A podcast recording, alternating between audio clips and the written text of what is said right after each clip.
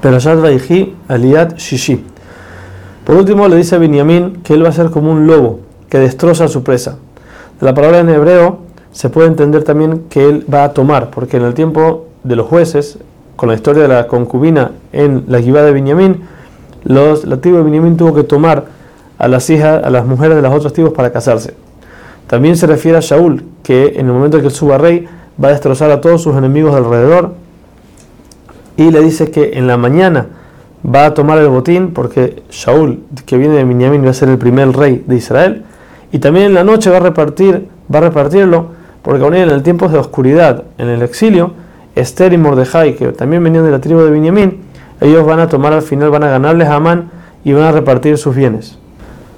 Jacob termina de bendecir a sus hijos y por más de que a cada uno le dio otra bendición diferente, al final juntó todas las bendiciones y se las dio a todos. Por último, Jacob les pide a sus hijos que lo entierren en Israel, en la Meharata Machpelah que compró Abraham vino, porque ahí está enterrada Lea y todos sus padres y sus abuelos. En ese momento, Jacob sube sus pies, los acomoda y pasa al mundo venidero. La Torah no dice que Jacob fallece, porque la Gemara nos cuenta que Jacob vino no falleció. En ese momento, Yosef cae encima de su padre y llora. Llama a los doctores para que embalsamen a su padre que eso toma 40 días. Después de esto, todo Egipto llora a Jacob por 30 días más, ya que en el momento en que Jacob llegó hubo mucha bendición. Primero que todo se acabaron los años de hambruna, a los dos años en vez de siete. Y el Nilo creció mucho todo el tiempo que Jacob estaba vivo. Entonces por eso los egipcios le tenían mucha estima a Jacob. Yosef entonces les pide a los sirvientes del faraón que hablen con él y lo convenzan de que deje a Yosef subir a su padre para enterrarlo. El faraón accede y le dice, ve a cumplir tu promesa que le hiciste a tu padre. ¿Por qué el faraón no le dijo, ya rompe tu promesa? ¿Por qué, ¿Por qué, le importaba tanto la promesa de Jacob? Porque el faraón sabía, cuando Yosef llegó, el faraón sabía todos los idiomas menos uno. La zona Kodesh, el hebreo no lo sabía. Y Yosef sí. El faraón le pidió que le prometa que no, no va a revelar que el, Yosef sabe más que el faraón.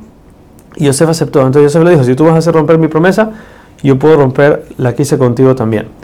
Entonces, en ese momento sale todo Egipto junto con los hijos de Jacob a subir a Israel para enterrar a Jacob. Y Jacob pide antes de morir que solamente sus hijos carguen el ataúd. Pidió, él les puso el orden, cómo se tienen que parar. Dijo que Leví no va a cargar porque él en el futuro va a cargar el Aarón, que es de la, del Mishkan. Es algo santo, entonces no tiene que cargar el ataúd. Tampoco Yosef, ya que él es un rey y no es para su honor cargar el ataúd.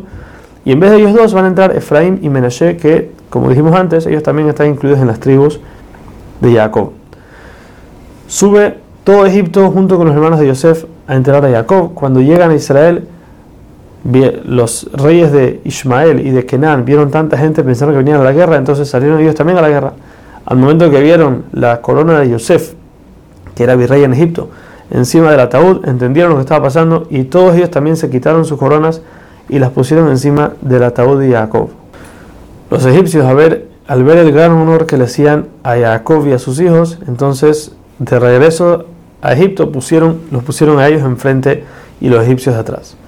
Una vez que regresan a Egipto, los hermanos de Jacob ven que Yosef no se comporta con ellos como hacía antes. Antes, cuando estaba el papá vivo, siempre venían a comer a su casa, siempre los acercaba y los tenía cerca, y en el momento de que falleció, ya no pasaba más. Entonces ellos pensaron que Yosef ahora se quiere vengar por todo lo que le hicieron. Por eso mandan a los hijos de las sirvientas, ya que Yosef se llevaba mejor con ellos, que le digan a Yosef que su padre los ordenó de que le diga a él que por favor los perdone a sus hermanos y tenga, se, se recuerde de, de, Hashem, por más de que Yosef, eh, de Jacob ya no está vivo, pero Hashem sí está, y que por favor se recuerde de él y no les haga nada a sus hermanos. Al escuchar esto, Yosef se pone a llorar y les dice, no se preocupen, yo no estoy en vez de Dios, Hashem me mandó aquí para hacer crecer y, y mantener a toda esta gran familia.